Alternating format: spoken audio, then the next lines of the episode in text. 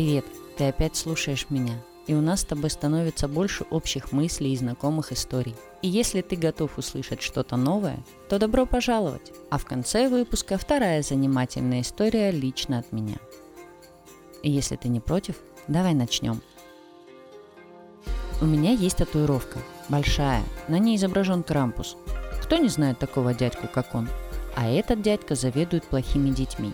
Это почти как Дед Мороз хорошими, только наоборот. Ну и подарки у них разные. Ходит он с розгами для непослушных детей, и еще у него за плечом есть короб для особо опасных. Вообще про него разное говорят про Крампуса, но суть одна. Он воздает должное, по заслугам, так сказать. Тут прям можно провести параллель с индийским Ганешей. Тот тоже таким балуется, плохих наказывает. А вот хороших нет. А как понять, хороший ты или плохой? Все в детстве слышали такой стишок, что такое хорошо, а что такое плохо. Там прям четко прописан весь алгоритм действий. Не надо изобретать велосипед. Ровной дорогой шли товарищи. А вот с недавнего времени все перепуталось. Где настоящее хорошо, а где плохо, никто не знает.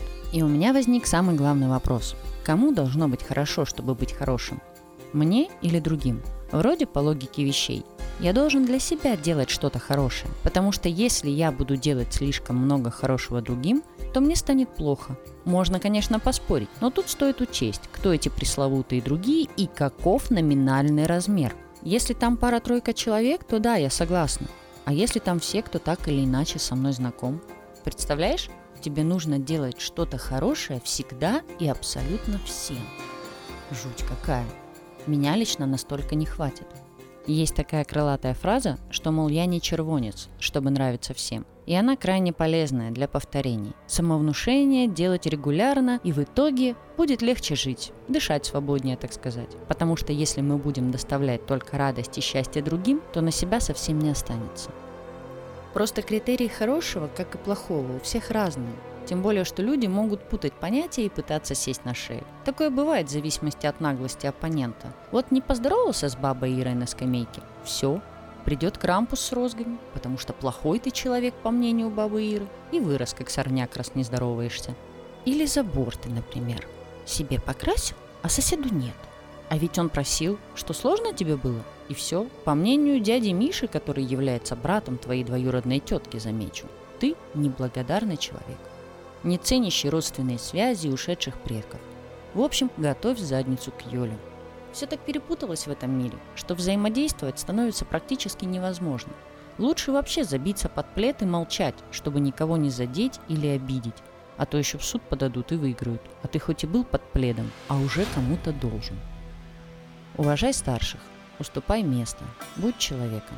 Популярные рекомендации к хорошим людям. Там еще в большой книжке 10 штук написано. В общем, основы даны, а дальше ты сам. 30 лет назад хорошо было быть рабочим, а сейчас почему-то не очень. Ибо платят мало, и работы хоть поле засеивай. Раньше хорошо было подчеркивать женственность, а теперь чуть что, так сама виновата. Хорошо было знать свой родной язык, а теперь туда вносят такую чушь, что на слезу пробивает. Есть у нас такие ребята, феминистки. В последнее время прям поднялись. Нет, я не имею ничего против феминисток и их идейной цели. Просто я знаю, как выглядит здоровый феминизм. Но бомбит меня не поэтому. А потому что данные ребята позволяют себе коверкать наш язык до абсурда. Вот что это за слова? Докторша, блогерка и мое любимое – психологиня. Что это? Что это за извращение над словом? Когда я на это смотрю, у меня из глаз идет кровь, вот честно. Ну ок, хорошо, вы воюете за независимость. Молодцы, у вас получается. Вот только зачем вы извращаете историю? Историю возникновения определенных профессий. Но смиритесь уже с тем, что в прошлом основные социальные профессии были отданы мужчинам. Ну и что? Зачем вводить это говно в толкователи? Может договоримся, что это будет просто сленг и все? Я не филолог, но мне так обидно за коверкание языка, за убранные краткие, а особенно за твердый знак. Вот прям душой обидно. Мы ж так вымрем, ребята. Так, выдохнули, успокоились. Вернемся к плохим и хорошим. Мы привыкли думать, что плохих людей кто-то наказывает за то, что они плохие. Там бабушку через дорогу не перевел или кого подрезал на перекрестке. Не суть. Но вот по такому плохому поводу их всех кто-нибудь накажет. Там Бог, например, или Аллах, или Ганеша, Крампус, да хоть Вицли-Пуцли. Ну а если они не справятся, то тогда точно перемолотит карма и колесо сансары. А теперь вопрос. А что если нас никто не наказывает? Ну вот никто, никого там нет. И карма – это всего лишь энергия, которая вращается вокруг себя. Нет там наверху наших нравственных законов. Все устроено просто и со вкусом. Может быть, мы сами себя наказываем, если понимаем, что мы виноваты. Так что получается, если я буду знать, что я виноват, то мне конец? Конечно, нет. Потому что тут не хватает одной детали – эмоции, глубокие переживания. Есть люди, которые не чувствуют свою вину, и вот их 100% карма не трогает. Часто случается, что мы сами себя хотим за что-то наказать, подсознательно. И каждый раз, когда с нами случаются неприятности, мы чувствуем, что заслужили их. А другие говорят, что это, мол, карма. Ну или Бог наказал. Получается, что мы сами себе и карма, и Бог. Ни в коем случае я не посягаю на веру. Она, конечно, важна для души. Конечно, вера не имеет ничего общего с религией. Я думаю, ты понимаешь, о чем я. И я подумала, что может быть мы все сидим в тюрьмах собственной головы? Может быть мир прям такой, как у доктора Стрэнджа? Фрактальный, яркий, глубокий, неординарный и совершенно неожиданный. Просто представь, что будет, если осознать, что не мы живем в мире, а мир живет в нас. Прям как теория о том, что за нашей спиной Вселенная уходит в черную дыру. Просто возможности мультивселенной позволяют увидеть себя не как объект в мире, где он только песчинка, а осознать себя звеном сосудов, в которых творятся миры. Какое самовнушение получилось-то. Но это всего лишь домыслы. Может быть, я вообще не раскрытый тиран, который мечтает поработить мир. Поэтому не слушайте меня и живите, как живете. С. Стабильность. Признак мастерства. Вот так и происходят выпуски. Мысль вырывается в эфир, и начинаешь ты с крампуса, а заканчиваешь фрактальными мирами. На этом выпуск «Мыслить вслух» подходит к концу. Осталось только историю про карму рассказать. Так случилось, что 2016 год был тяжелым. Будем откровенны, для меня каждый високосный год – это чистка кармы. Я в нее верю, да. А вот прошлый, 2016, пока занимает лидирующие позиции.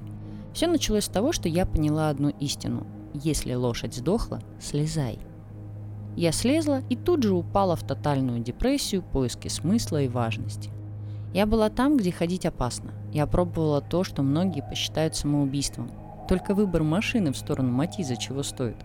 Но в целом, если говорить без метафор, я ходила по острию и рисковала всем, чтобы только понять, что на этой дохлой лошади и закончился мой путь, или я еще гожусь для чего-нибудь. К лету 16 года у меня претензий нет. Оно было жарким, отвязным, очень веселым. А вот осень принесла первые потери и маленькие предательства. В ту ночь я ехала к родителям из Краснодара. Вожу я хорошо, люблю ездить по ночам. Дорога спокойнее, машин поменьше, никому не мешаю. Это было 27 сентября, дату я запомнила, как второй день рождения. Дорога была сухая и чистая, с неба ничего не сыпалось, и в целом до Кропоткина я доехала отлично – между Кропоткиным и Армавиром хорошая трасса, когда она не на ремонте. А там как раз был ремонт. Изначально планировали четыре полосы, две в одну сторону и две в другую. Но по ремонтным причинам две полосы были закрыты, и встречка двигалась по нашей, второй полосе. Ты, скорее всего, встречал такой феномен, даже если никогда не был на месте водителя. Время около 22. Моя скорость на Матизе 110-120 км в час – я оценила запас бензина и, подняв глаза с приборной панели, встретилась глазами со встречной машиной. Глаза в глаза. Ровно напротив. Я не знаю, что случилось в той машине. То ли водитель дернул руль, то ли съехал со своей полосы, но он оказался на моей полосе, и я его вижу. Всегда нравилось, как работает человеческий мозг в экстренных ситуациях. Я очень быстро оценила, что по встречке идет большой груз, в два прицепа. Мне с ним не тягаться, сомнет и не заметит. В лобовое далеко не конек Матиза. Мой двигатель сделает фарш из ног.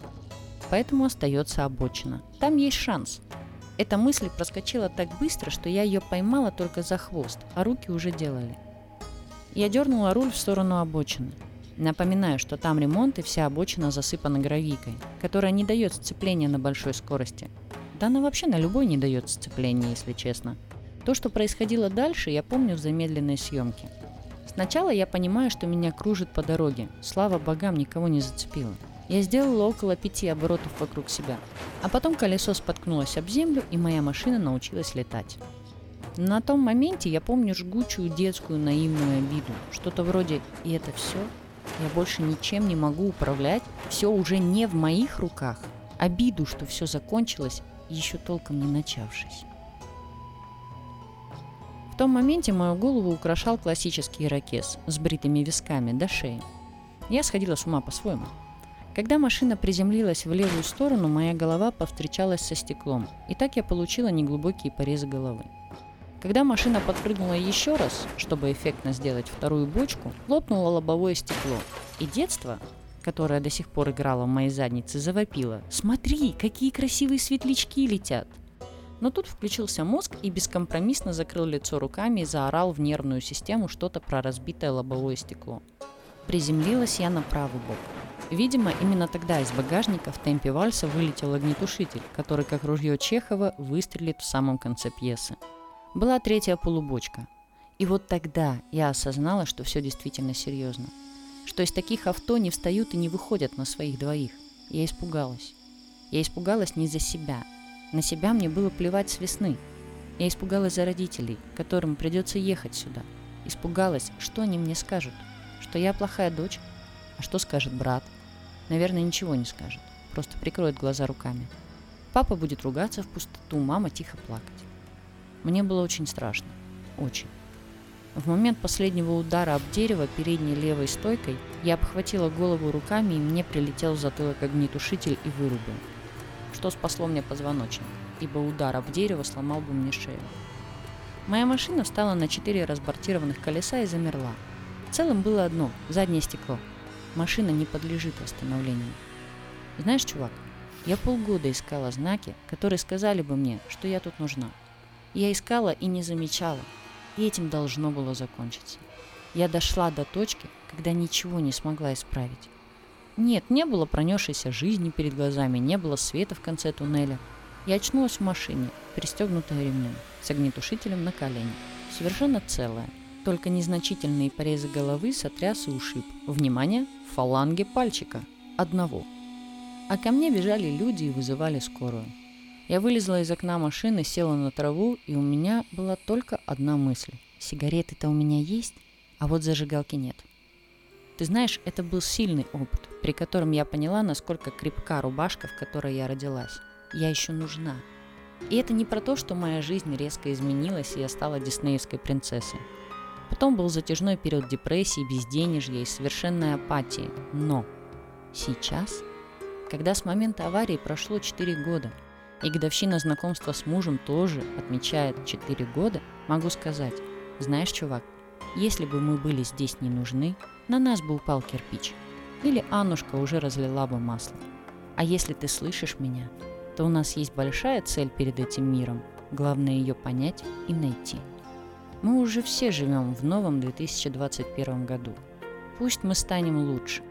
А я прощаюсь и желаю вам отличных праздников. Ищите и обрящите. До встречи.